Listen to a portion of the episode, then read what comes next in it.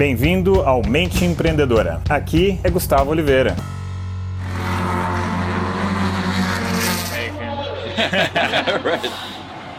Fala galera, beleza? Eu tô aqui com o Chris, Chris Shamchek. Ele é um aluno nosso de, do The Rose Method Tribeca em Nova York e hoje ele largou em segundo lugar e chegou em segundo lugar. Então a gente está aproveitando aqui o finalzinho da corrida para fazer uma entrevista rápida com ele. Ele está é, tá cedendo aqui o tempo dele. Ele faz treinamento nosso lá de foco, energia, concentração, todo esse tipo de coisa. E eu vou chamar um dos meus sócios, que é o Rick, para fazer a entrevista com ele. Então chega aí, Rick. Hey, Christian. Hello. Hi, guys. We are here today in Connecticut, in Lime Rock. Uh, Christian was here uh, doing a race, uh, and he finished the, the race in, in second. So, Christian, uh, good result today, huh? Yeah, good.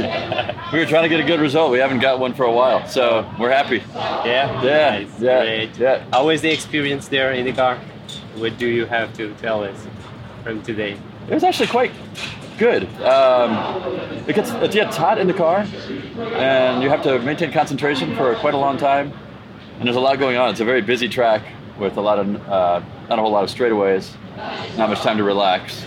So it's it's actually quite trying. Uh, but we had a, a cool suit that circulates cold water through your body, and also a drink uh, a cold drink. So as long as you stay hydrated, it's not too bad. So we. Uh, uh, we, we actually did okay physically. I, I did I did okay physically, uh, you know, uh, as far as like um, uh, stamina goes.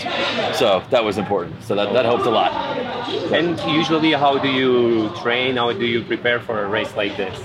Well, uh, exercise, training with you helps. I think uh, since we trained the last uh, couple weeks, I think that really helped get uh, get focus and concentration and and physically help as well. So I felt I felt good today. You Uh, felt well? Yeah, it's, uh, yeah, felt good, and I think the the exercise really helps. Uh, you know, so the concentration and the, uh, the exercises that we do helps a lot.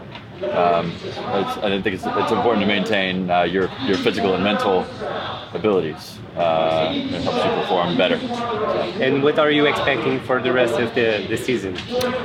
Well, I hope we uh, I hope we do well. Uh, so we, we need to find some drivers and uh, to be my teammate and for our other car. So hopefully we were able to do that. Uh, just to show up at the races is my focus now, and hopefully we could do well. If our car is always usually pretty quick, so if we uh, maintain this pace and we have r- good reliability, then we should be able to do well. To do well So I'm hoping. I hope you do well. awesome. Yeah, thank you. Um, and so far, just for the people at home know a little bit more of, about you, uh, was what was the, the biggest, the, the, the greatest result you have already in your career? Uh, I think uh, in 2013 I won the MX5 Cup Championship, and I think that was by far the biggest uh, uh, biggest result I've ever achieved in racing. It was the only championship I've won uh, so far, so it was uh, it was a big deal. Uh, so it's, and, and it's partially enabled me to continue racing today. So I think that's easily my best uh, result so far. Yeah. Nice to have you here. Nice to be here. Well, with thanks you. very much for coming. Yeah, I Yeah, appreciate for it. sure. Yeah, thank you, man. Yeah, that was great. Thank you, Chris. Gustavo, yeah. We are here from. We are, estamos aqui diretamente de Connecticut, em Lime Rock Speedway, and thank you very much, Chris, for your time.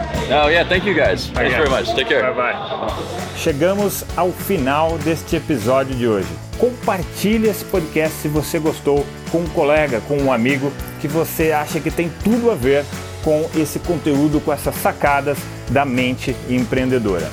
E se você gostou do conteúdo e quiser conhecer mais, eu te convido a acessar o meu site gustavooliveira.com.br e lá você pode assinar também gratuitamente a minha newsletter de vídeos, tá? Você vai receber vídeos de sacadas minhas, de conteúdo, de técnicas, de conceitos sobre essa parte de performar melhor como empreendedor, ter uma atitude empreendedora caso você não seja empreendedor e se ainda estiver disponível o download gratuito do meu livro A Mente Empreendedora, tá bem? Então acesse lá e acesse mais conteúdo ainda. Bom, até a próxima!